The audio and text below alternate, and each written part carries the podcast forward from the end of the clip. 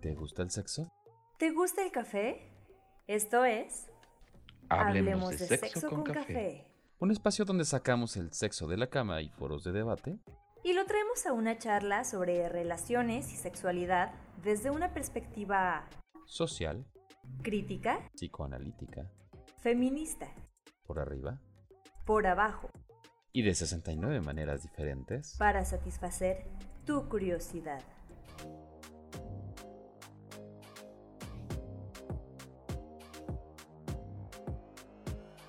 Buenas tardes y bienvenidos a esta nuestra segunda edición apenas eh, de de Hablemos de Sexo con Café. En esta ocasión vamos a abordar diferentes temas eh, con respecto al consentimiento ¿no? y al consenso. Eh, vamos a sostener esta, esta estructura, ¿no? como lo estamos manejando. La la idea es tener una duración más o menos de una hora, terminaremos alrededor de las nueve, nos vamos a ver cada 15 días. El formato es bastante libre, siéntanse, por favor, acompáñenos con sus comentarios, con sus preguntas. Tenemos ahí algunas pequeñas dinámicas, algunas cosas que tenemos pensado preguntarles, pedirles su apoyo también, con un ejercicio que vamos a hacer. Eh, y de una vez invitarlos eh, dentro de 15 días vamos a hacer el, siguiente evento. Ya después les hablaremos un poquito más al respecto, pero va a ser con motivo del contrato de pareja y los diferentes tipos de relaciones, ¿no? Relaciones abiertas, relaciones cerradas, eh, eh, poliamor, etcétera. Vamos a hablar de diferentes cuestiones y desde el contrato de pareja, qué es lo que cada quien entiende por fidelidad, por manejo de la economía, por confianza, por cariño, por ternura, eh, cómo se piden estas cosas dentro de la relación de pareja y cómo esto se hace a un acuerdo, ¿no? De manera verbal o no verbal al momento de iniciar una relación. Y de mantenerla. Y de mantenerla, por supuesto. Eh, de nuevo, eh, tenemos en esta, de este lado a la doctora, a la licenciada Flor Fuente Paniagua. Perdone usted. Psicóloga social por la UAM Xochimilco, diplomada en sexualidad, cuerpo, derechos humanos, y Política Pública por el Centro de Investigación y Estudios de Género de la UNAM, feminista, twittera, bailadora y magiquera. Gracias por la presentación y el posgrado, me encantó.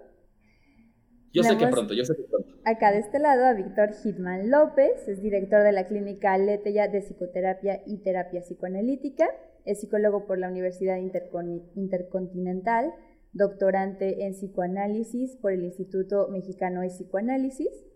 Cuenta con cursos en temas de sexualidad por la Asociación Mexicana para la Salud Sexual, seis años de experiencia en el abordaje clínico y también magiquero, rolero, cocinero y ocioso por vocación.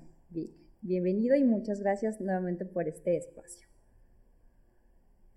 Perfecto. el tema de hoy, como ya lo presentó Víctor, va a tratar acerca del consentimiento aspectos y consideraciones del concepto y de la práctica del consentimiento, que no es un tema fácil, es especialmente en la práctica, es problemático, es conflictivo. Y eh, bueno, queríamos iniciar con una dinámica que mostrara algunas canciones que son expresiones culturales, expresiones de la cultura pop, que expresan en diferentes niveles de explicitud líneas borrosas entre el consentimiento, ¿no? Como, como que juegan con, como que sí dijo que no, como que no, como que sí, como que quiere y no, y bueno, una de ellas va es Rape Me de Nirvana, que, Propuesta Indecente de Romeo Santos, Dime que no de Arjona, Callaíta de Bad Bunny. ¿Qué tienes tú, Pic? Sí, sí, sí. Eh, bueno, decíamos, ¿no? Es como tratar de evidenciar lo normalizado, lo frecuente, lo común que es esta idea de perseguir al enamorado, de conquistar, de vamos a ganárnoslo, Tal vez si me hago un plantón afuera de su casa por tres días, a lo mejor la convenzo, ¿no? Eh, yo tengo, por ejemplo, esta de Girlfriend de Every Lavigne, eh, No Soy Una de esas de Jesse Joy, Chasing Pavements de Adele, eh, por, supuesto. El himno a la Friend Zone de Yo Quisiera de Rake. Pero invitamos, invitamos por favor a todos este, los que nos están escuchando, si tienen alguna sugerencia, nos quieren compartir algunas de estas canciones, que nos puedan decir que cumplen esta misma función de romantizar el acoso de alguna manera. Sí, lo comentan aquí y los vamos leyendo. A mí me gustaría iniciar diciendo que el consentimiento es un tema que genera muchas resistencias, porque es un tema muy confrontativo, ¿no? Cuando lo escuchamos o lo analizamos, eh, nos enfrentamos con una realidad muy difícil e incómoda de aceptar, ya sea, a ver, espérate, me estás diciendo que han abusado de mí, me estás diciendo que me han estado hostigando, o el análogo, espérate, me estás diciendo que yo he estado hostigando, y pues justo por eso la importancia de hablarlo, porque muchas expresiones donde no se está respetando un consenso, donde no hay un consentimiento con todos sus aspectos, están muy normalizadas. Y seguramente todos hemos estado de uno y del otro lado, ¿no? Entonces hay que hablarlo y poder cuestionar qué es lo que hay atrás de todas, de, estas cosas. Por supuesto, por supuesto. Y bueno, justamente es una de las razones ¿no? por las que llegamos a la conclusión de que era necesario abordar este tema. Vamos a irlo tomando desde diferentes módulos. Vamos a hablar de lo que es el consentimiento, ¿no? ¿Qué entendemos por consentimiento, consentimiento y edad, consentimiento y relaciones de poder, consentimiento y acoso, y terminaremos con consentimiento y uso de sustancias, eh, para terminar con un periodo de unas 10-15 minutos para responder preguntas, las que alcancemos. De nuevo, igual que en el formato anterior, si gustan ver también en nuestro video anterior, que fue la introducción a los diferentes discursos de la sexualidad, ahí está guardado en la página de Aletella. Eh, vamos a a tratar de abordar todas las preguntas que surjan y lo que quede pendiente pues lo iremos incluyendo en los diferentes cafecitos que van a seguir viniendo, ¿no? Sí, el consentimiento, Víctor, a mí es un tema que, que, me gusta mucho porque es un tema que está atrasito de un montón de, de problemas. Por ejemplo, cuando hablas de acoso, allá atrasito está el tema del consentimiento. Y una cosa importante es que para que la discusión del consentimiento sea fructífera y te lleve a algún lado y no terminemos en subjetivismos absurdos, eh, pues hay que girar alrededor de que el consentimiento se presenta cuando hay libertad, cuando hay volición y cuando hay capacidad para llegar a un consenso. Solamente cuando existen estas libertades, estas condiciones de libertad, de volición, pues estás en posibilidad de aceptar, de rechazar, de negar, de negociar. Y si se dan cuenta, todas estas palabras aluden a acciones activas, ¿no? O sea, que te requieren un movimiento activo. Si no existen estos elementos, pues entramos en una atmósfera de coacción. Y esta coacción puede operar en diferentes formas, como mediante la intimidación, la manipulación, el miedo, la presión, la corrupción, el chantaje y un montón de otras, de otras formas. Me parece valiosísimo lo que estás eh, diciendo porque, bueno, quienes hayan seguido un poco la línea de, de la publicación del evento, ¿no? Eh, que hayan visto a lo mejor algunos de los comentarios. Me parece que esta, eh, eh, esta publicación del, del, tema que íbamos a abordar hoy generó bastante, bastante revuelo. Hubo muchos comentarios muy interesantes sobre... había personas ¿no? que lo abordaban como un reto, de, ah, que sí lo puedo hacer, ¿no? O había personas que lo abordaban desde un término, o desde términos mercantilistas o, términos de venta. Decían, bueno, en la, en la venta este, ese es exactamente el objetivo, ¿no? Convertir un, un no en un sí. Yo no quiero un producto, eh, yo lo voy a tomar. O voy a convencerte de que lo quieres, voy a convencerte de que lo necesitas. Vamos a entender por consentimiento la manifestación explícita, específica, irreversible de conformidad entre dos o más sujetos libres con posibilidad de elegir. ¿Qué quiere decir con posibilidad de elegir? Que hay un criterio, que hay herramientas para poder discernir y tomar con conciencia una decisión. Y esto nos va a llevar al primer módulo, ¿no? Que es consentimiento y edad. Consentimiento y edad es muy importante abordarlo, entre otras cosas porque es algo que sigue haciendo mucho ruido. el asunto de que eh, por ejemplo, está esta situación eh, en Puerto Vallarta recientemente del juez que estaba intentando ah, absorber a una persona que había acometido contra una niña de 10 años de manera sexual, bajo la defensa de que como la niña no lo había disfrutado, eh, no era violación, ¿no? Entonces, este tipo de situaciones, yo creo que lo, lo peligroso de esto no nada más es que alguien lo dijera, que alguien lo pensara, es que es una persona en un puesto político, en una, en una posición de, no solo de poder, de decisión, eh, en un puesto donde sus acciones, su pensamiento, por supuesto que tiene una respuesta y que haya personas que hayan estado de acuerdo en que si una niña de 10 años no disfrutó una violación, no se le puede decir violación. Eh, ¿Esto por qué es importante? ¿Por qué lo estamos metiendo? ¿O por qué lo quiero decir en este apartado de edad y, consentimiento? Porque no puede haber consentimiento cuando no hay conciencia de lo que está pasando. Un niño no tiene la capacidad de procesar lo que es un acto sexual. No tiene, eh, no tiene no tiene una una connotación sexual en sus actos, en sus acciones, eh, ni tampoco puede procesar, no tiene las herramientas neurológicamente hablando para poder procesar una acción sexual.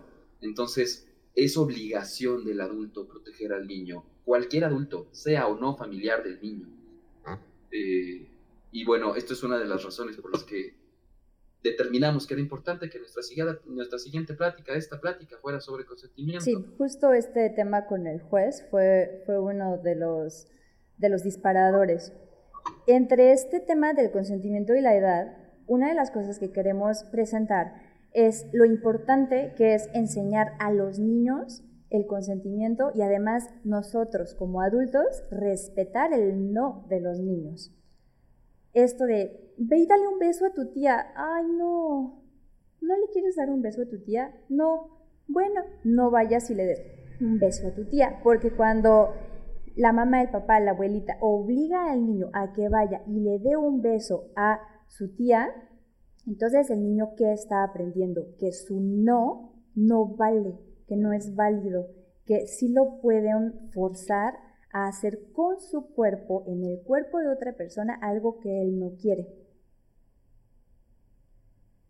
Y esto tiene, tiene un efecto muy importante a nivel eh, psíquico, porque no nada más estás hablando, por supuesto, de dónde se dibujan los límites del cuerpo, ¿no? ¿Dónde termina mi cuerpo? ¿Dónde termina mi consentimiento? ¿Dónde termina mi poder en cuanto a lo que yo decido con mi espacio vital? Sino también eh, la posibilidad de hacer algo al respecto. Eh, uno de los elementos más traumáticos, más dolorosos que hay entre eh, las personas que vivieron condiciones de abuso infantil es la indefensión. Es el no pude hacer nada al respecto y este sentimiento de no había quien me cuidara, quien me protegiera o no hicieron nada o había personas que lo sabían y no me ayudaron, eh, genera a manera, a manera psíquica también un entendimiento de cómo el mundo puede responder ante algo que me ataca, algo que me agrede. Eh, una persona que fue violentada, que fue abusada, que fue agredida. Eh, no quiere decir, no es una ley, ¿de acuerdo? No es una regla, pero en muchos de los casos terminan entendiendo el entorno, el ambiente, las otras personas como personas que o van a ser violentas o van a ser agresivas hacia esta persona o como personas que representan una amenaza o en el peor en el menor de los casos como personas que no son aptas o suficientes para detener a un agresor. Esto eh, quiere decir una persona que no es contenedora, una persona que no te va a poder proteger, que no te va a decir, a ver, ven, yo te cuido, esto que está pasando no está bien. Y eso tiene un montón de repercusiones a nivel cómo establecemos nuestras demás eh, relaciones de cómo establecemos nuestras demás relaciones de pareja, cómo establecemos nuestras relaciones con nuestros propios hijos, cómo establecemos nuestras relaciones con las figuras de autoridad. Por supuesto que eso está bañado en toda esta situación del consenso a nivel infantil. Sí, claro. Hay una frase bien bonita de em, una embajadora de la ONU que se llama Yaha Dukure. Es embajadora de la ONU en África, en, en ONU Mujeres África, que dice, el matrimonio infantil es darle permiso a un adulto para violar a una niña todos los días. Eso está terrible y es muy fuerte y, y desafortunadamente es bastante real. Así es. Y entre otras cosas, si tuviéramos una, con esto cerramos consentimiento y edad, si tuviéramos una educación sexual integral, el consentimiento estaría presente transversalmente. Desde el primer módulo hasta el último, el consentimiento estaría allí. Es base, tendría que ser base para nuestra forma de relacionarnos. Por supuesto, esto es eh, algo de lo que comentábamos en nuestro video anterior, ¿no?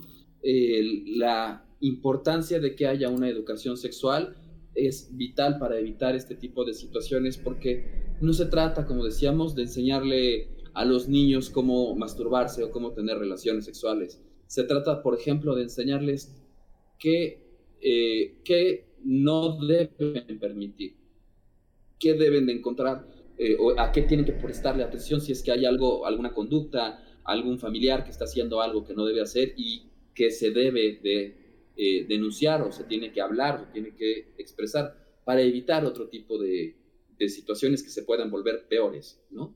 Evitar ciertos riesgos y demás. Bueno, para pasar al siguiente módulo eh, con relación a consentimiento y relaciones de poder. Por aquí me están pidiendo que hablemos de un tema, eh, lo vamos a abordar, por supuesto, lo, lo, tenemos contemplado en abuso de sustancias más adelantito, este, pero sí lo vamos a tocar. Este... Ah, culpa. No te preocupes. Eh, hablando sobre consentimiento ¿no? y abuso. Eh, Ah, relaciones de poder. Está nervioso, Vic. Sí, no, ¿sabes qué? Se me fueron, por estar leyendo los comentarios, este, se me fueron las cabras. Ya ves que de por sí luego se me van.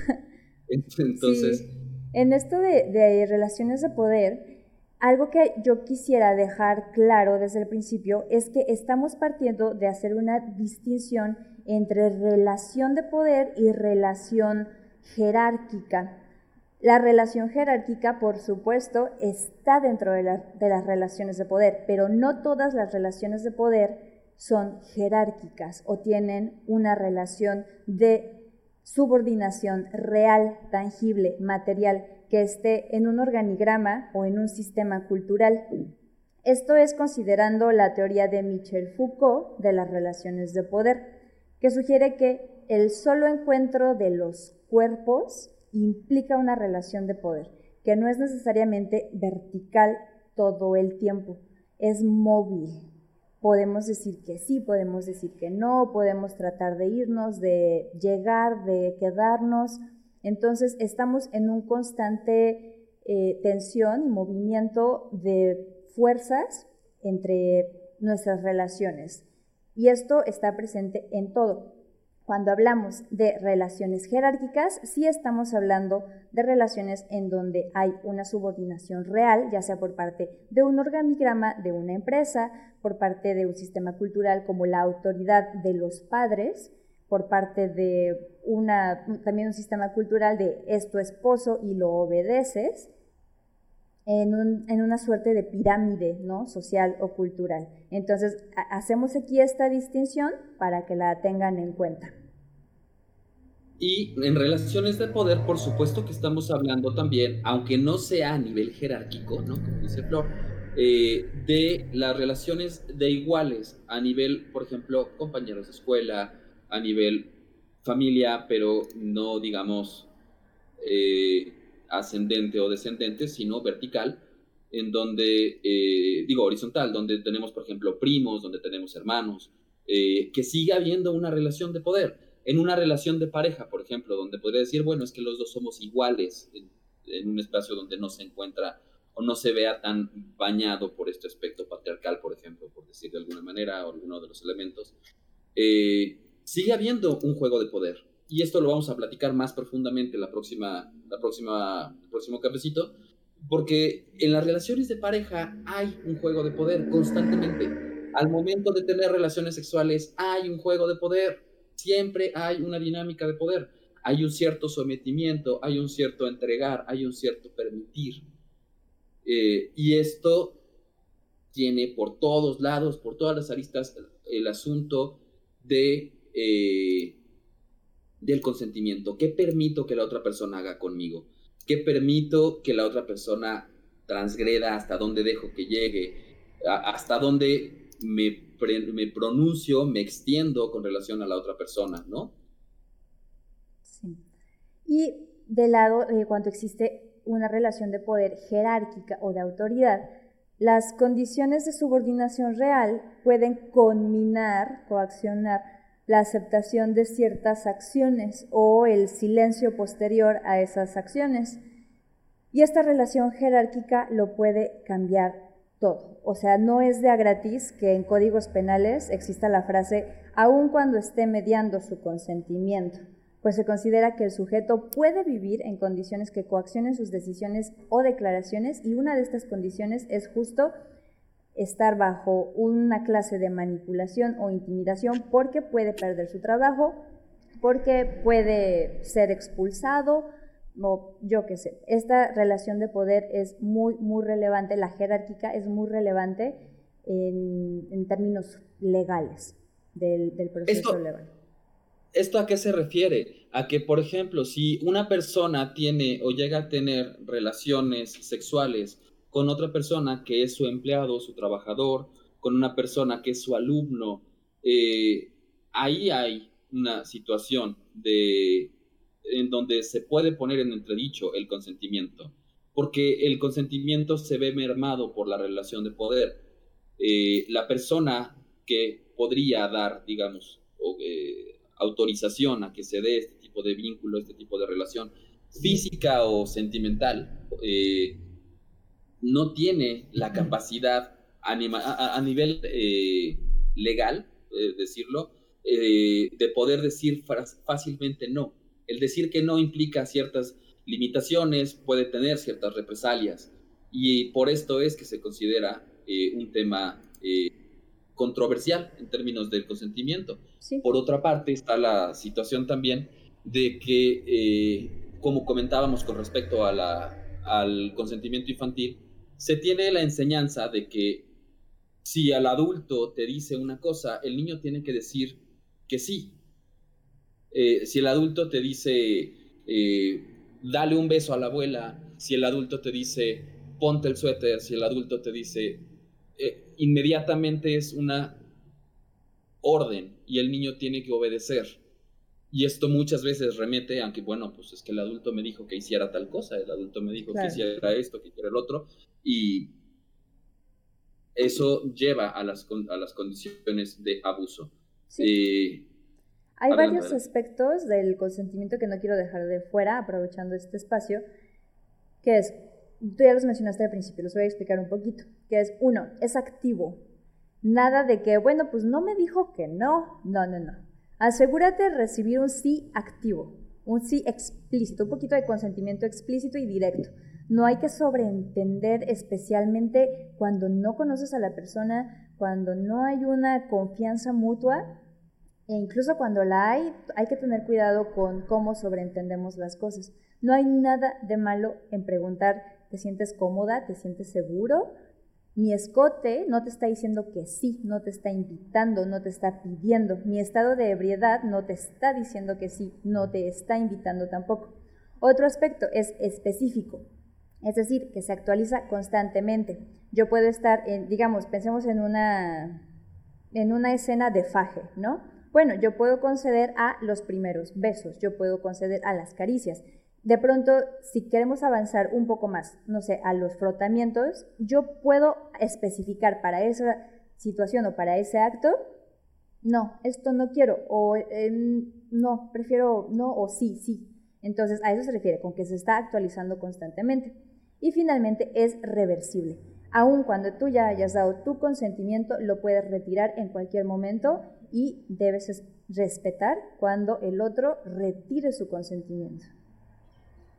Esto es lo que puede hacer que pensamientos como algunos de los que se manifestaron en la publicación, de los que me estoy refiriendo, puedan ser muy peligrosos, porque eh, a nivel, digamos, consentimiento de relación, si yo estoy pidiendo, quiero que seas mi novia, y te lo pido un día, y te lo pido al día siguiente, y te lo pido la próxima semana, y te lo pido al siguiente mes, y todo el tiempo me dices que no, dentro de este pensamiento de la puedo convencer, la puedo conquistar, eh, que además es muy propio del pensamiento eh, mexicano desde esta parte machista, donde la mujer tiene que darse a desear, tiene que decir que no, tiene que mantener una distancia para generar cierta incertidumbre y que el hombre esté interesado y el hombre tiene que perseguir y tiene que demostrar en el número de virtudes para poderse ganar a la, eh, a la mujer como si fuese algo que se tenga que ganar y no es algo que los dos quieren que suceda, eh,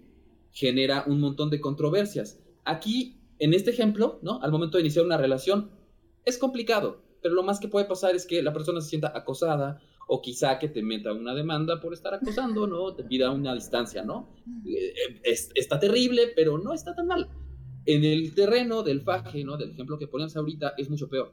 Porque si la persona te está diciendo, ok, sí nos besamos, ok, sí fajamos, y hasta aquí porque no quiero llegar más, porque no se me antoja, porque no quiero, porque no me da la gana, porque soy virgen y me da miedo, porque no me siento de ánimo, porque ya se me pasaron las copas y estoy detectando que mi juicio no está en, sus, todos, en todos sus cabales, tú tienes que respetar ese no. Y el problema con este pensamiento de a que la convenzo ya no se convierte nada más en bueno, pues es que le mandó un mensaje cada cinco días, sino, pues ella te dijo que no, y tú dijiste, bueno, pues ahorita con otra botella a lo mejor la convencemos, y eso vamos a entrar ahorita al asunto de las sustancias. O tú dijiste, ah, bueno, pues es que me dijo que no, pero eh, ya me senté junto con ella, o ya me le pegué, o ya empecé a meter la mano donde no, y entonces se vuelve un asunto de abuso, ¿no? Tanto en hombres como en mujeres. Ahí por ahí, eh, eh, una persona también que nos platicaba, nos abría un hombre que nos decía que él, con tres parejas diferentes, su pareja despertaba en las mañanas y él, teniendo una erección matutina, la pareja agarraba y se subía y lo violaba. Y nos decía, oye, pues es que yo no quería, ¿no? Y pasó varias veces. Y eso es una violación. Eso es con todo lo de la ley una violación, porque si él está dormido y no puede dar consentimiento y tú vas y te le subes, eso es una violación. Si esa persona está dormida, si está drogada, si está borracha, si tiene sueño, por cualquier razón por la que la persona no esté en sus cinco sentidos para poder dar consentimiento, no puedes tomar consentimiento. Tú no puedes hacer algo con el cuerpo de otra persona sin que la otra persona te lo eh, autorice explícitamente. Y fíjate que en esto que estabas tocando hay una inquietud constante, bien frecuente cuando se habla de consentimiento, que respecta con dónde colocamos a la seducción.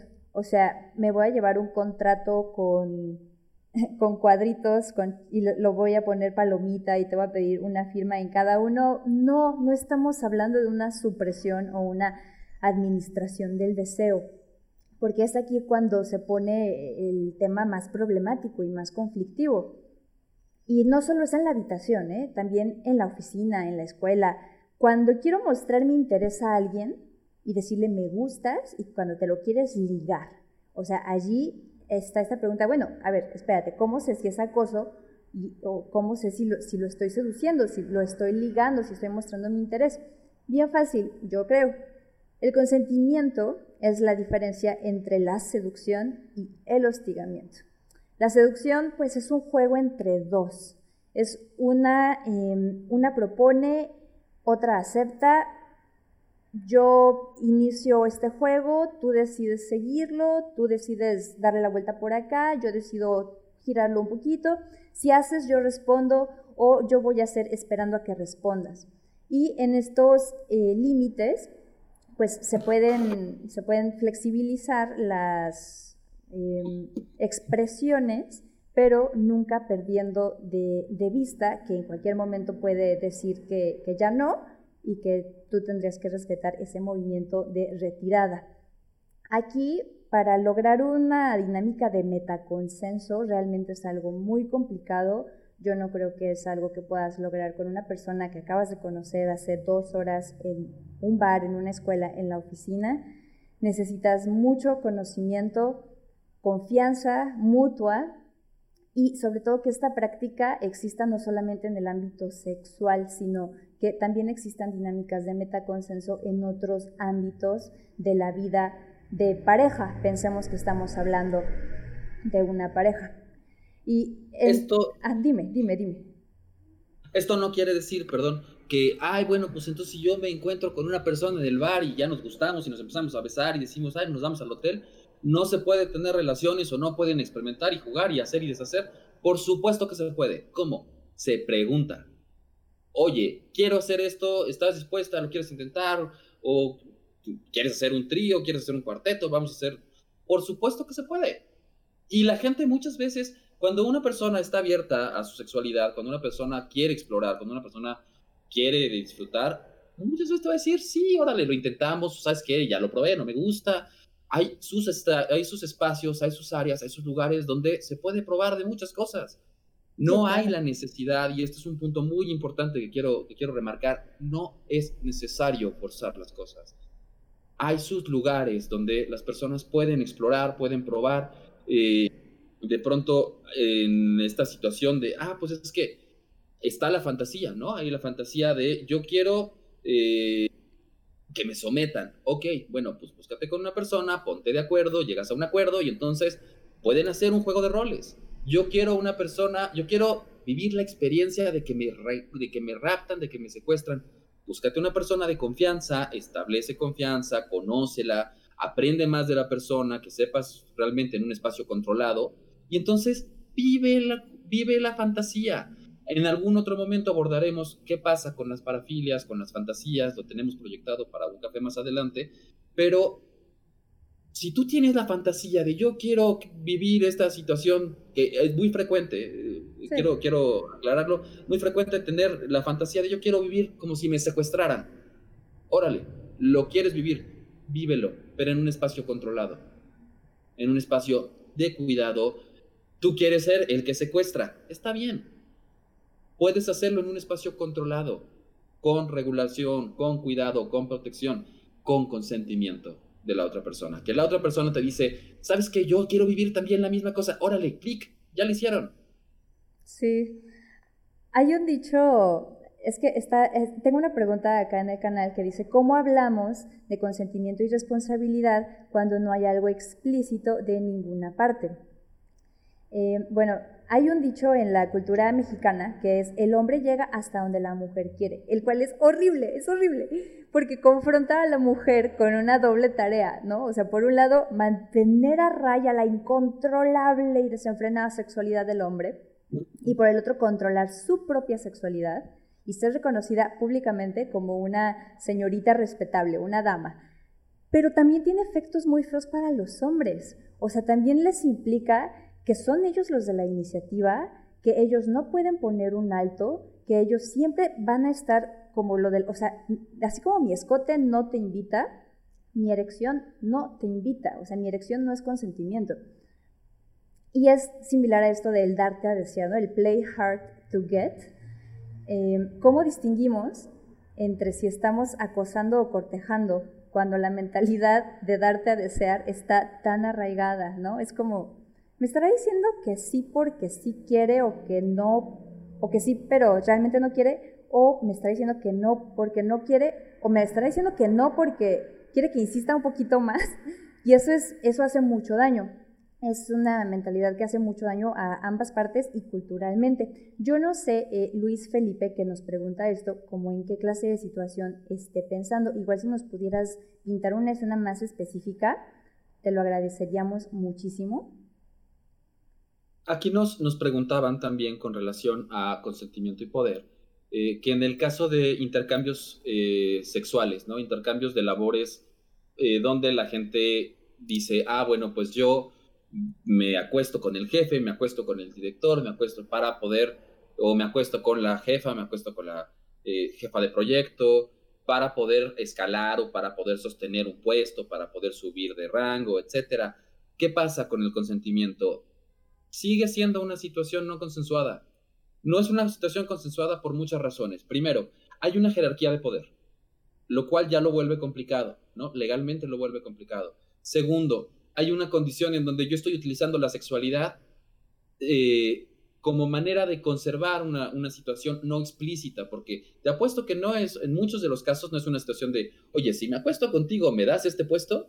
Sino es una situación donde no se está eh, acordando a la otra persona. Es como, yo estoy utilizando el sexo como una herramienta para eh, forzar a la otra persona a que me dé el puesto, el pago, que me sostenga en un rango, etcétera.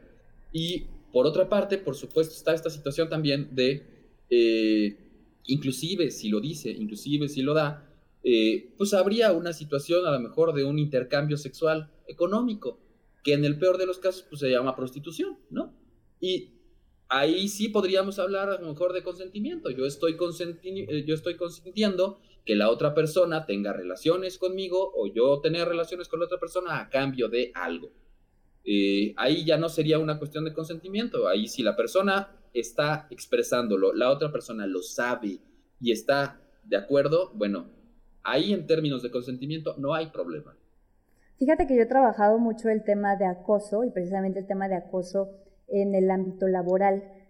Y respecto a los llamados favores sexuales, lo que yo digo es que en, ese, en esa pregunta hay que extender la discusión a un poco más allá de la sexualidad y preguntarnos si esa es, eh, o sea, llevar la ética a un poco más allá de la sexualidad y preguntarnos por una ética laboral. ¿Es esa la, dinámica laboral que nosotras, nosotros estamos buscando, que queremos? Pensemos que, no sé, esto es algo que generalmente se escucha más de los hombres. Ay, pues sí, ¿no? Si yo fuera mujer también me vendría con esa faldita. Va, va, va, va. Pensemos que tú eres una mujer que quiere, estás pensando, bueno, igual y si le veo bonito y le hago ojitos al jefe, pero resulta que el jefe es gay y el jefe nunca te va a pelar a ti. Y piensas que Mariano tiene una ventaja porque es hombre y él a lo mejor le quiere hacer ojitos. En, ese momento, con, esa ilustración, nos damos cuenta de que esas no son las condiciones laborales que queremos, porque además generan un clima laboral hostil, un clima laboral de acoso sexual, un clima laboral como el de Mad Men. Entonces, creo que justo en esa pregunta es súper interesante y hay que extender la ética del consentimiento a un poco más allá de lo sexual en este caso, al, clima laboral, a las dinámicas laborales? Es muy buena pregunta. Un elemento que me parece también súper importante, ¿no? Con esta situación, eh, nosotros comentábamos en el café anterior que nuestro, nuestra área a partir de la cual abordamos estos temas es psicosocial, es desde la parte de las ciencias sociales, es desde la parte eh, de las herramientas humanitarias, que es lo que tenemos, ¿no? Para poder abordar estos temas. Y por supuesto que estamos hablando de sexualidad y la sexualidad, como lo hablábamos la vez pasada, permea muchísimas áreas de la vida. Pero no es lo único que permea muchas áreas de la vida. Las características, el carácter, la personalidad también permea muchas áreas de la vida. Entonces, eh, por ejemplo, con los comentarios que veíamos en, en este, con relación al evento, en esta pregunta de cómo se manejan los favores sexuales, estamos hablando también de aspectos particulares de la personalidad estamos hablando de caracterología y caracterología, por ejemplo, en la teoría de Fromm se puede dividir en diferentes áreas. Yo me voy a circunscribir a dos caracteres específicos, que es el, carácter mercantil y el carácter eh, explotador, ¿no? El carácter explotador una persona explotadora va a tratar de sacar todo lo posible de todos los recursos que tenga. Es que si yo invierto un peso, quiero sacar cinco. Si yo eh, le doy a mi hijo una clase, espero que esa clase la convierta en eh, cinco clases o que, o que mastere o que perfeccione esa herramienta, porque yo quiero que todo explote, eh, tratar de explotar todos los recursos que eso me pueda dar. Entonces, ¿cómo, cómo viviría la sexualidad de una persona explotadora desde este lugar laboral, desde este lugar eh, de trabajo? ¿no? sería bastante frecuente o sería muy fácil o muy factible encontrar una persona que diga, bueno, ¿cómo le puedo hacer para poder explotar más mis ganancias o sacar mayores frutos de mi trabajo, de mi relación? Pues vendo mi cuerpo, por ejemplo, ¿no? Hago mi página de OnlyFans, por ejemplo.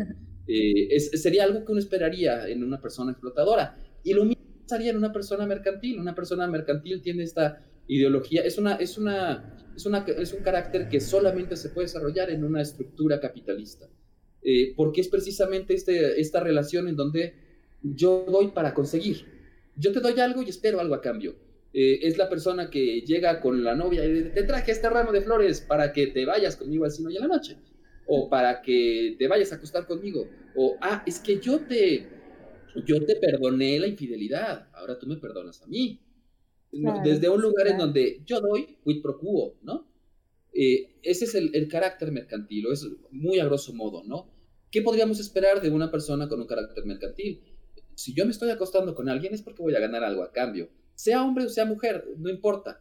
Eh, yo le, le, invité a comer, le invité a cenar, eh, ah, bueno, es porque vamos a coger al lado, ¿no? O, este, ya me acosté con la jefa, ahora me tiene que promover, oye, porque ya le hice el favor, o, al revés, ¿no? Entonces no podemos desapegar estas partes de la personalidad, de, la, de, la, relación sexual. Nosotros en el cafecito, pues estamos hablando primordialmente de sexualidad, pero hay más elementos. Sí, sí, eh, bueno, yo voy a continuar un poco lo, que, lo que dices. En el sexo debe haber una ética, definitivamente. Y de hecho, una comunidad que lo tiene clarísimo es la comunidad que practica BDSM. Es un gran ejemplo, lo tienen clarísimo. Y es como un acuerdo, es como un pacto que aunque haya un poco de diferencias, es sí como un consenso en general que tiene que ser sexo muy ético.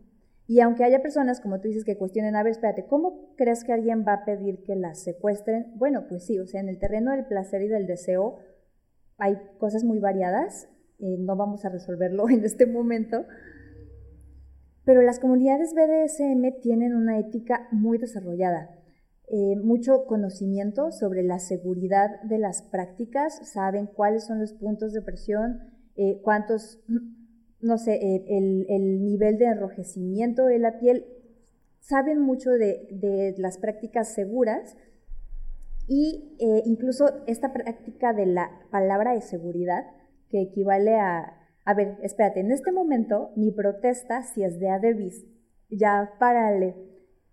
Y parte de lo que hace a un buen dominador es detenerse en ese preciso momento. Es la ética de detenerse en ese preciso momento. Más adelante abordaremos un poco más en esto con parafilias y, y fantasías, pero filias, parafilias y fantasías, este, pero justamente esto que dices es importantísimo porque en el BDSM, que para los que no sepan, BDSM es bondage, sadomasoquismo, eh, viene de las, es el acrónimo, ¿no? De, de, digamos, de ataduras y sadomasoquismo de la comunidad que le gusta este tipo de prácticas. Eh, hay dos elementos vitales que se toman en cuenta. El primero es el contrato. Se hace un contrato muchas veces verbal, muchas otras veces escrito, pero sí se hace un contrato. A mí no me gusta esto, a mí me gusta esto. ¿Y tú qué estás dispuesto? Ah, pues a mí me gusta esto, a mí no me gusta esto. Y ahí es donde se hace el convenio. Estas relaciones se hacen también cuando inicias una relación sexual o emocional con una persona. Y por eso vamos a hablar de contrato la próxima, nuestro próximo cafecito. Pero no, no me quiero andar mucho en esto, no quiero perderme en esto, pero eh, ¿Por qué lo estoy diciendo? Cuando tú ya sabes qué es lo que vas, cuáles son las reglas del juego, ahora sí, juega y haz lo que quieras, pero se establecen las reglas. El problema con las personas que no tienen esta, esta costumbre es, yo quiero empezar a probar algo y ni siquiera le digo a mi pareja. De pronto nos topamos, por ejemplo, decían por ahí, por supuesto, que si vamos a hablar de consentimiento es vital para después poder hablar de poliamor. Yo no puedo salirle a mi pareja después de cinco años de casados. Ah, ¿qué crees? Es que yo soy poliamoroso. ¿Y cuántas parejas tienes? No, pues como diez, ¿no? Eh, eso no es poliamor. O sea, si no hay consentimiento, no puede haber poliamor. Si no hay consentimiento, no puede ser una relación abierta. Es que, ¿qué crees? Mi, novio y yo tenemos una relación abierta, pero ella no lo sabe. Sí. sí, esto lo vamos a hablar muy, muy bien en, la próxima sesión.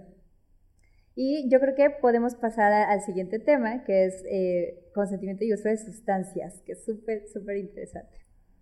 Sí, sí, sí, sí. Eh, de nuevo, y les quiero pedir perdón y un aviso de una vez, eh, adelantarnos. En algunas ocasiones nos vamos a extender un poquito porque, bueno, a veces el tema da para extenderse. Eh, vamos a terminar un poquito con las nueve y cuarto para que podamos abarcar todo esto y tengamos tiempo para las preguntas y responder preguntas y respuestas. Eh, pero también el consentimiento y uso de sustancias es algo que me parece de vital importancia mencionar. inclusive por una pregunta por aquí, nos preguntaban respecto a esta situación de la polémica que se dio con la botella de tequila, ¿no? Este, hay una, pregunta aquí. Y bueno, ¿cuál es el problema con este tipo de situaciones?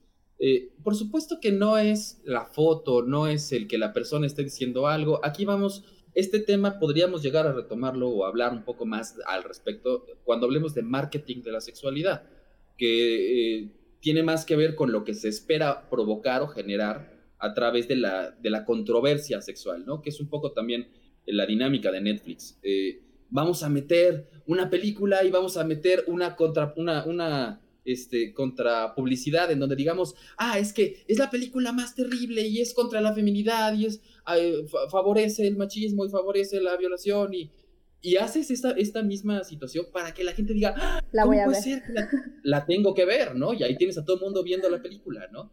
Y ahí tienes a todo el mundo viendo las series y viendo un chorro de cosas porque es, es como, eh, si yo te digo, fíjate que con esta película, a mí me pasó cuando, cuando salió esta película de Caníbal, creo que era Raw, en, inglés, este, decían, no, es que la gente sale vomitando del cine, ¿no? Y, y este, es una película muy fuerte y es muy intensa, y dije, no manches, pues, ¿qué onda, no? Y la fui a ver a la cineteca, evidentemente, y vi la película y dije, no, pues está fuerte, pero pues, tampoco para que la gente salga vomitando de la, de la sala, ¿no?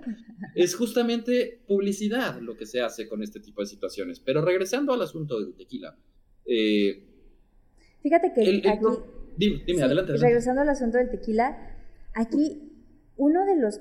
muchos comentarios eran, pero la chava, que era la novia, accedió a tomarse la foto. A lo que yo respondía, es irrelevante quién sea la chava de la foto porque no sale, sale en sus nalgas. Y en segundo lugar, esta persona tiene una responsabilidad porque es una figura pública de hecho bastante influyente. Sí tiene, o sea, quién sabe cuántos millones de seguidores en toda América Latina y pues distribuidos por allí en todo el mundo.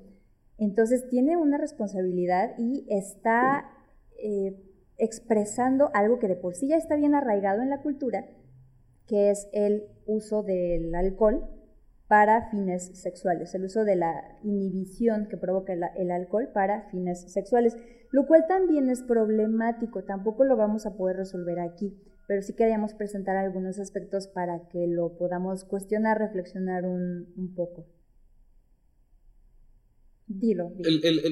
sí, el, problema con esta situación de la etiqueta, ¿no? Eh, eh, era precisamente que se está dando la idea o se está eh, favoreciendo la imagen de que con el tequila, con un alcohol, vas a convencer a que la otra persona ceda su consentimiento. No importa si es hombre o mujer. En cualquiera de los casos está mal. En cualquiera de los casos está mandando la señal de yo puedo cambiar la respuesta de la otra persona, que tiene que ver con toda esta gama de personas que escribían no a que sí y que sí la convenzo y a que lo puedo cambiar y que este, ¿quieres ver que sí? O esta cuestión de, no, y es que Arjona me dijo que sí, ¿no? Entonces, todo este tipo de comentarios, de pensamientos, eh, y de hecho, yo estuve checando la, no me acuerdo ahorita, se me fue el nombre, pero la marca del tequila no está autorizada, es una marca no autorizada, no está registrada. No se les permitió colocar ese nombre, les valió y pusieron el nombre. Este, y ahora, esto que decías de él como imagen pública, ahí hay un tema muy importante y que me parece también relevante. No es lo mismo que una persona, por ejemplo, ¿no? Un sacerdote, un juez, eh, una doctora, suba una foto en sus vacaciones, ah, emborrachándose, tomando y diciendo, ay, si me vale gorro el mundo y salga una foto desnuda, ¿no? Dices, bueno, pues a lo mejor puede ser un poco choqueante y lo que quieras, pero es en su vida privada.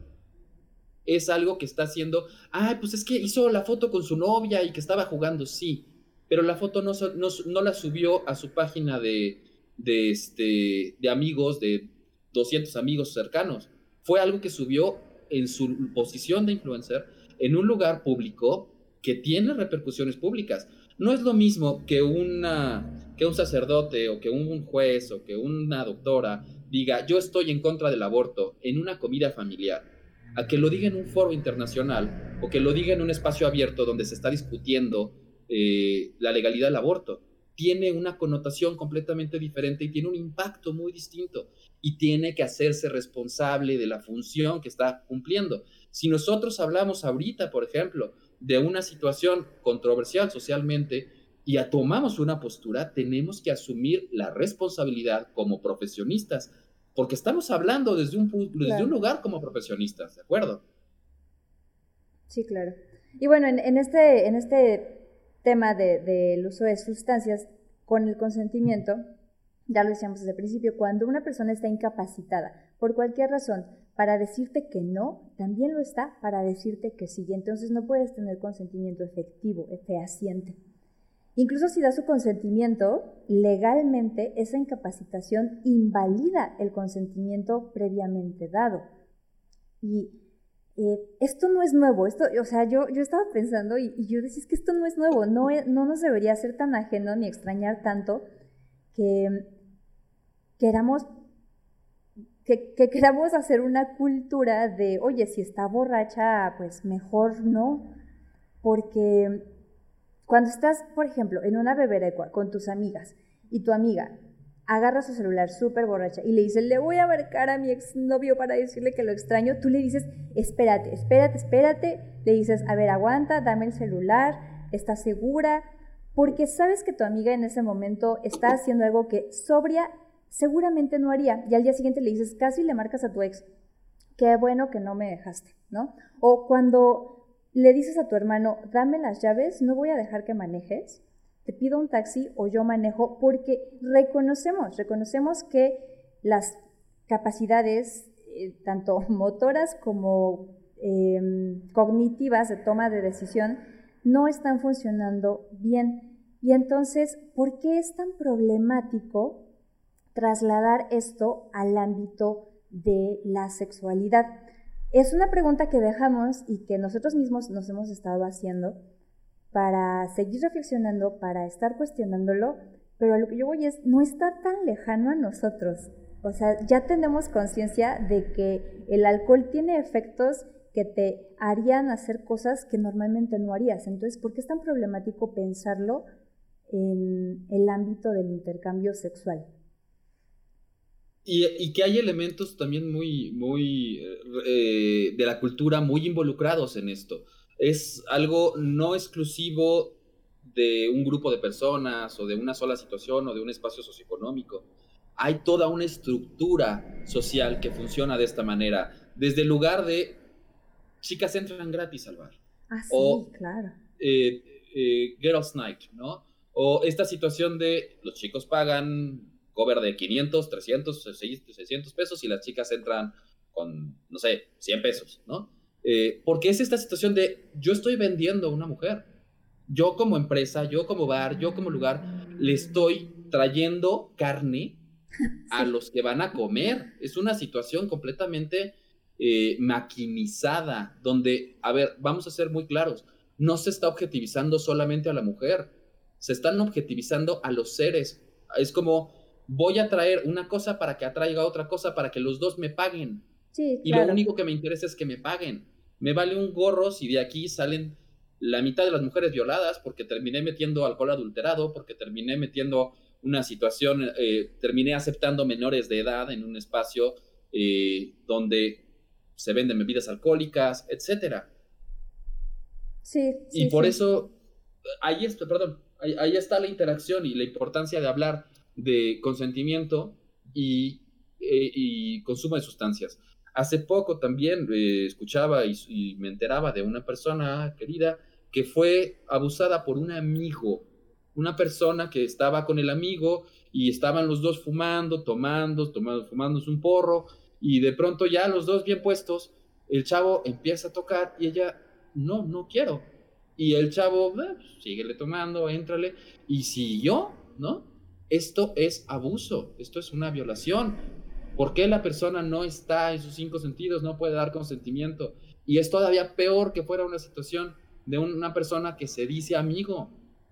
Como, a ver, espérame, si esto no te está siendo autorizado, no, si te dijo que no, si eh, nunca han tenido otro tipo de relación y ahorita que está drogada, ahorita que está tomada, te empieza a tocar, te empieza a manosear, se desnuda y se te monta encima, de todas maneras es no.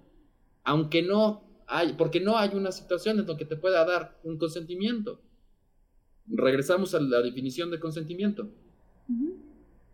¿Algo, ¿Algo más que quieras comentar, Flor, para que podamos pasar a las preguntas? No, yo estoy lista para pasar a las preguntas. Bueno, pues entonces eh, tenemos ahí unos minutitos, gente que quiera hacer comentarios, que quiera preguntar algo. he, tratado de ir incluyendo las preguntas que salieron aquí, esta vez no salieron tantas, Sí, mira, yo tengo este un comentario acá de Lilia. Hola Lilia, muchas gracias por estar aquí, te quiero. Dice, recomiendo la película Nuestro Tiempo de Carlos Reigadas para aproximarse al tema de relación abierta. Claro que sí, claro que sí, la, vamos a, a, ver, la vamos a, la vamos a ver, la vamos a ver y considerarla para el siguiente cafecito. Muchas, muchas gracias por el comentario. Por acá eh, bueno, creo que sí hemos contestado. Dicen por acá, me parece efectivamente que efectivamente es poner las reglas del juego desde el principio. Eh, no se pueden dar con medias palabras o dando por hecho creyendo que el otro entiende y después decir es que yo no quería. Por supuesto, regresamos, el consentimiento tiene que ser explícito, tiene que ser claro,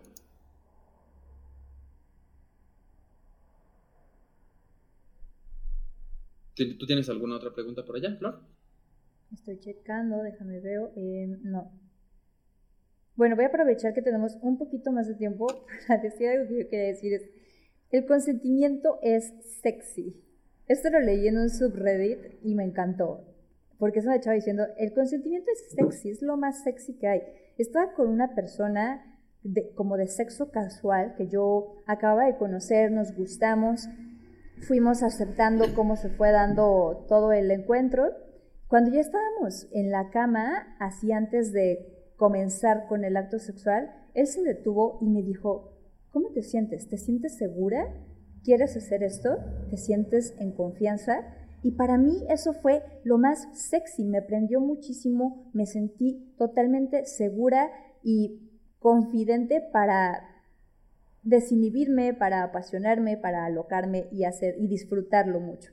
Entonces, el consentimiento es sexy. Lo que tenemos que hacer es poder concebir estas otras formas de relacionarnos, poder, así como te detienes para decir, a ver, espérate, voy por un condón, o vamos por un condón, o tienes un condón, pues también detenerte para decir, ¿te sientes seguro? ¿Sí quieres que sigamos? Y eso va a quitar un montón de sentimientos negativos. Por acá leí que alguien en tu, en, tu transmisión decía algo de, la, de autoestima, no, no alcancé a leer muy bien. Pero sí, que puede estar relacionado con autoestima, que puede tener rasgos culturales, que puede tener allí implicaciones de relaciones de poder y varias de estas cosas se pueden ir desdibujando desde la práctica interpersonal. Tratemos de imaginar otro tipo de relaciones más allá de esta imagen pornográfica, que perdón por mi representación, pero así del, no, no, no, no, no, no, no, no, no, por favor, no. O sea, eso no, eso no ayuda, eso abona mucho a, a esta cultura de no respetar el no, o de que cuando te está diciendo que no, realmente te está diciendo que sigas, ¿no? Justamente, y ahorita abordaste varios elementos que me parece que también vamos a, mencionar. Tenemos también preparado o tenemos previsto hacer un cafecito sobre pornografía y sexualidad en los medios digitales. Este, por lo pronto, el próximo es de contrato de pareja y tipos de relaciones. Eso ya está. Ya poco a poco, cada cafecito les iremos diciendo de qué se va a tratar el siguiente para que si los quieren ir disfrutando, también todos van a quedar grabados en la página, pues si los quieren este, repasar o les llamó la atención uno o se perdieron de alguno y les llama la atención, adelante. Este, pero esto que estaba diciendo, que estaba diciendo ahorita Flor eh, respecto del consentimiento eh, en términos virtuales y la imagen de lo que se vende en, en, la pornografía, que muchas veces, además, desafortunadamente, es el primer acceso a la sexualidad que tienen muchas personas. Antes de que la familia hable de sexualidad, antes que la escuela te explique algo de sexualidad, lo que conoces es pornografía y es por dónde y cómo y de acuerdo a lo que Brazers me dijo, de acuerdo a lo que YouPorn me dijo, de acuerdo a lo que la página de tu gusto, la revista de tu gusto, antes durante mucho tiempo fue este, la revista que estaba ahí puesta hasta arriba en el puesto de periódicos o oculta debajo de los, de los, este, de los periódicos, ¿no? Llegabas, ay, me da la revista, y allá en la revista lo que te enterabas era lo que estaba en la revista, ¿no? Que muchas veces carecía de todo valor, este, eh, de todo valor eh, científico acreditación eh, o revisión desde algún lugar biológico, desde algún lugar, por supuesto, de consentimiento, con alguna parte de conciencia de lo que es la emoción y los sentimientos que están involucrados en todas las prácticas y vivencias sexuales. pero también, y por último, bueno, quiero mencionar dentro del consentimiento virtual que se me estaba pasando, si no hay un consentimiento explícito. Es que me dio la, foto, es que me mandó una selfie, es que me mandó un nude, es que me mandó un video. Si no hay un consentimiento explícito de hacerlo público, de mostrárselo a otra persona, tú no tienes ninguna autoridad sobre esa imagen.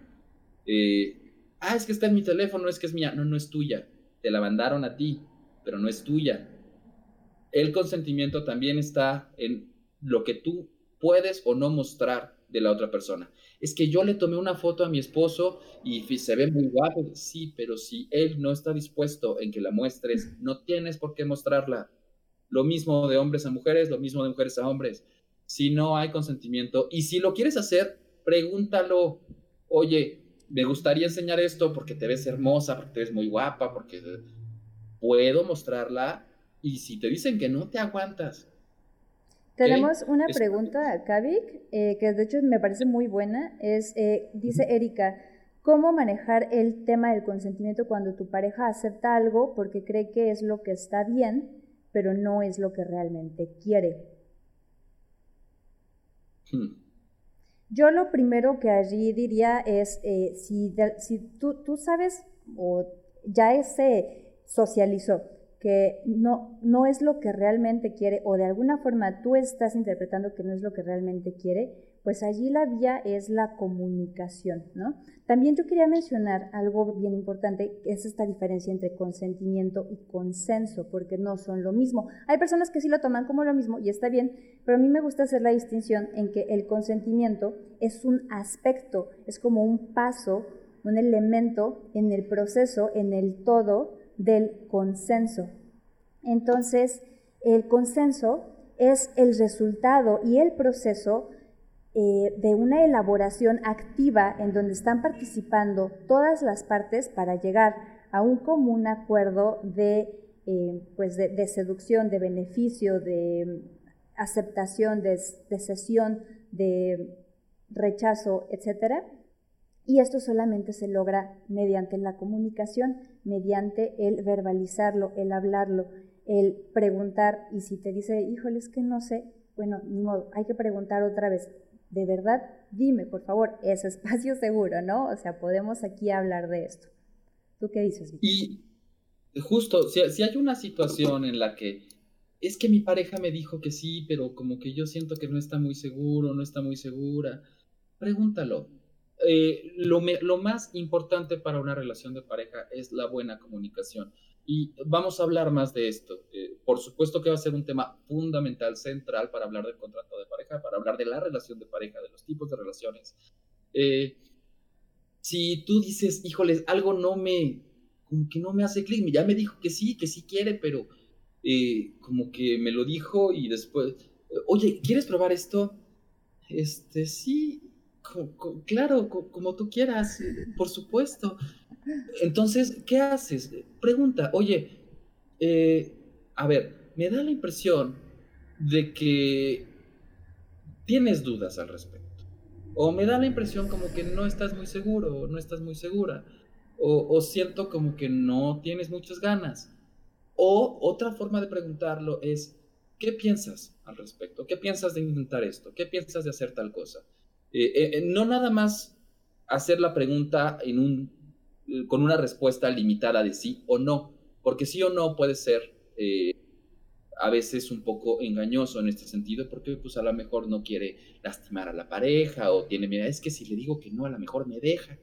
sí, sí, sí, ¿Qué opinas de esto? ¿Qué piensas de esto? Es que yo quiero probar este, que nos amarremos, yo quiero probar las esposas, yo quiero intentarlo por atrás, yo quiero, ok, oye, ¿y qué piensas de intentarlo por atrás? Oye, ¿qué piensas de que probemos con cuerdas? Oye, ¿qué opinas de que intentemos juguetes? Eh, si tú lo manejas de esta forma, no nada más vas a saber eh, un poco más fácilmente cuál es la respuesta de tu pareja, sino que además le vas a conocer mejor y eso siempre es ganancia. Tener una idea más clara de con quién estás, de qué relación estás forjando, eso siempre es ganancia, eso siempre es útil, siempre es importante ¿Con qué persona estás compartiendo la cama? ¿Con qué persona estás compartiendo tu vida? Si es caso de una relación. Sí, claro, y eh, eso enriquece toda la dinámica de la relación. Tenemos otra pregunta, cayó en el canal, que dice, eh, ¿cómo recomiendan que se integre este consentimiento en una sociedad que tiene esta educación gandaya por idiosincrasia? ¿Cómo poder erradicar eso? Una de las cosas es con la educación sexual integral, escolarizada, y muy socializada también entre la, mm, la educación que se recibe desde el hogar, desde la familia. La educación sexual de verdad puede cambiar muchas, muchas, muchas cosas. Y también, pues de alguna forma pensamos que esta pequeña dinámica que estamos haciendo es como un granito de, de, arena, porque estamos buscando que lo reflexionen, que lo cuestionemos juntos y que lo podamos cambiar en algún momento si topamos que estamos haciendo una de estas prácticas, pues detectarlas y cambiarlas. Es un, es un largo camino. Dime. Yo, yo, yo, soy pesimista de naturaleza. Yo en general me, me, dicen, ¿cómo podemos hacer para erradicar esto? Yo no creo que se pueda erradicar. Tiene que ver con estructuras sociales muy fundamentadas, muy sólidas. Es como, ¿cómo podemos acabar con el capitalismo? Híjoles, este, oh, está muy complicado, ¿no? Pero lo que sí podemos hacer es que eh, en el asunto de la sexualidad ya no esté focalizado exclusivamente esta, esta situación de conquista. ¿Cómo? Hablándolo, hablando más de sexualidad, haciendo más evidente este tipo de situaciones, haciendo que la gente se lo pregunte. Si te lo preguntas, investigas, investigas, pones límites. Puedes poner límites porque tienes más herramientas, porque sabes que está bien, porque sabes qué recursos tienes ah, bueno, si pasa una situación así, ¿a quién, ¿a quién acudo? Bueno, puedo ir a la MP, puedo ir a la delegación, puedo ir con un policía, puedo ir con un psicólogo, puedo ir con un psiquiatra. Si tengo este tipo de gustos, este tipo de situaciones, también decir y saber que muchas de las cosas que la gente considera perversas, pervertidas, terribles, son terriblemente normales y que la mayoría de la gente lo tiene. Hay estudios como los, los, hechos por Kinsey hace ya casi más de 100 años, eh, que demostraron un montón de elementos y que la gente sigue pensando en ciudades, deja tú en lugares reducidos con poco acceso a la educación, en lugares completamente abiertos, personas con doctorados y con quién sabe cuántos estudios, siguen diciendo, no, es que cómo puede ser, es que querer practicar la sodomía, este, es transgredir el cuerpo, porque cómo va a ser, es perverso querer tener relaciones por otro lugar que no sea el pene en la vagina, o la homosexualidad es un acto satánico, es un acto terrible a ver, si no desmitificamos esto, si no nos podemos permitir cuestionarlo, hablarlo, va a seguir siendo un espacio de manipulación en donde se pueden, como comentábamos la semana pasada, se pueden meter todos estos otros elementos.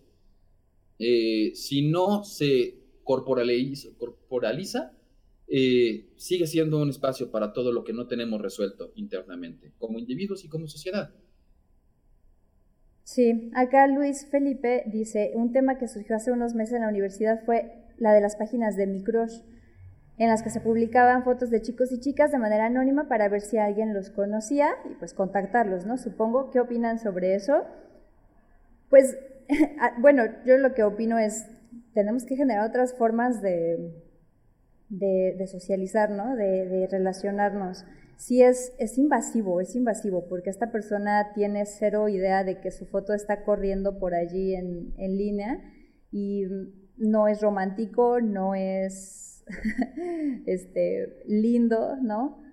Es, es, una invasión, es una invasión a la, la privacidad porque está haciendo sin el consentimiento de la persona y el uso que se le pueda dar a esa foto no está, o sea, está fuera de las manos, está incontrolable.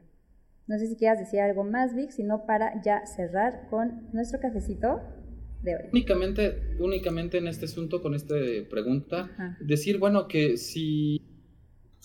¿Qué otras alternativas existen? O sea, si yo tengo que poner una foto tomar una foto sin que la otra persona sepa para subirla en una página, para poder decir, a ver quién la conoce y me la presenta o me lo presenta.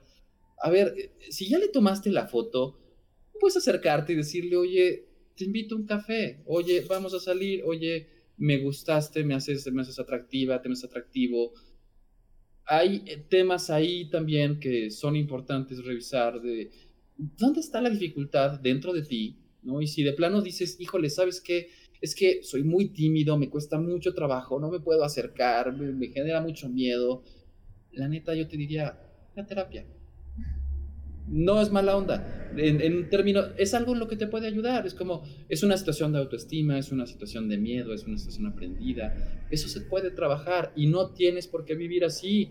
No es, eh, no es fácil y no es necesario que hagas toda esta serie de complicaciones. tengo que andarme escabullendo y tomarle una foto para subirla a la página y a ver quién la conoce o quién lo conoce. Puedes acercarte y decir, oye, me gustas, ¿no? Y ya te dicen, oye, pues sí, a mí me ha pasado, yo se me han acercado, yo me he acercado, oye, ¿sabes qué? Es muy atractiva, me gustaría invitarte a un café. Y me dan su teléfono, me dicen, ¿sabes qué? No, gracias, tengo novio, no me interesa, no, me gustas. Pues a lo mejor te avientas un batazo, te sientes mal ese día, ya te vas a tu casa, te comes un pastel, un y ya, ¿no? Muy bien. Muchas gracias, muchas gracias a todas, todos, todos los que nos acompañaron hoy con su cafecito, con su té, con sus galletitas. Muchas gracias por acompañarnos.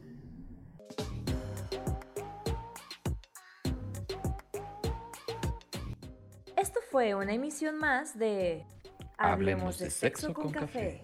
El programa quincenal donde atendemos tus ganas de saber. Si te gustó, Comparte y sigue en nuestras redes en la descripción.